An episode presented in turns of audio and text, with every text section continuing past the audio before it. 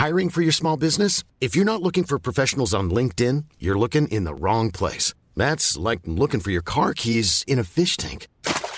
LinkedIn helps you hire professionals you can't find anywhere else, even those who aren't actively searching for a new job but might be open to the perfect role. In a given month, over 70% of LinkedIn users don't even visit other leading job sites. So start looking in the right place. With LinkedIn, you can hire professionals like a professional. Post your free job on linkedin.com slash people today. Eu sou Mário Persona e essas são as respostas que eu dei aos que me perguntaram sobre a Bíblia. Você escreveu perguntando por que Deus teria mandado matar nações inteiras no Antigo Testamento. E você escreveu o seguinte, abre aspas, não podemos conceber de forma alguma que Deus coloque no decálogo um mandamento dizendo não matarás e em seguida mande que Moisés mate todos os povos conquistados. Fecha aspas, isso são as suas palavras. E você chamou isso de uma, abre aspas, berrante contradição do mandamento não matarás, fecha aspas. Bom, se fosse contradição, seria um crime qualquer país manter um exército, não é mesmo? Eu não sei se você é militar ou policial, mas existem muitos espíritas como você que são militares e policiais. Você não acha que existem? Eu creio que existem sim. E na hora de defender o país, ou defender a população, ou defender um cidadão indefeso, o que esse espírita policial ou militar vai fazer? atirar flores no inimigo, no, no, no meliante, no bandido?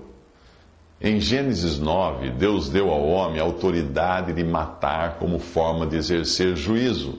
Isso faz parte do governo que Deus instituiu e colocou o homem como autoridade na terra. Essa autoridade é confirmada também no Novo Testamento, em Romanos 13. E essa é a dificuldade de muitas pessoas não entenderem, por exemplo, que a pena de morte ou a morte na guerra foram coisas autorizadas por Deus em Gênesis 9 e nunca foram revogadas. Obviamente, hoje o cristão, por ser um cidadão do céu, talvez não se sinta bem em estar na posição de um algoz, embora existam muitos cristãos que ocupem postos de soldados e policiais, onde eventualmente terão sim de matar como forma de proteger a si mesmos ou outras pessoas. Eu também tinha dificuldade para entender esse modo de proceder de Deus no Antigo Testamento, até entender a noção de autoridade, algo a que todos nós estamos sujeitos. Não cabe ao subordinado julgar se a autoridade está certa ou errada. Cabe a ele se submeter aos poderes superiores, sejam eles pais, professores, policiais, prefeitos, governadores, presidentes, juízes ou seja lá o que for. Nós temos autoridade sobre nós, porque se não tivesse seria uma bagunça, seria uma anarquia. E quando Deus mandava os judeus, os israelitas, invadirem uma terra, Deus estava exercendo o seu juízo sobre povos cruéis. Sim, você pode entender isso quando uh, vê uma passagem em que Deus adiou o seu juízo sobre os amorreus, porque diz que ainda não tinham enchido a medida da sua iniquidade. A passagem diz assim, Gênesis 15, 16: Na quarta geração, porém, voltarão para cá, porque a medida da iniquidade dos amorreus não está ainda cheia. Ou seja, eles não tinham chegado no topo da iniquidade para exigirem um juízo severo de Deus, aquele povo dos amorreus. Mas Deus não usou apenas os israelitas como seus instrumentos de juízo. Ele usou também os gentios, como Ciro Veja essa passagem. Assim, assim diz o Senhor ao seu ungido, ao seu escolhido, a Ciro, a quem tomo pela mão direita para abater nações diante da sua face e descingir os lombos dos reis para abrir diante deles as portas e as portas não se fecharão. Isaías 45, 1. Se, se nós pensarmos então no reino milenial de Cristo, que ocorrerá após o arrebatamento da igreja, e após a grande tribulação e antes do juízo final. Aí então fica fácil entender que não será uma coisa tão idílica esse reino de mil anos de Cristo na terra. Não, não vai ser, o, como alguns pensam, o paraíso na terra, não é?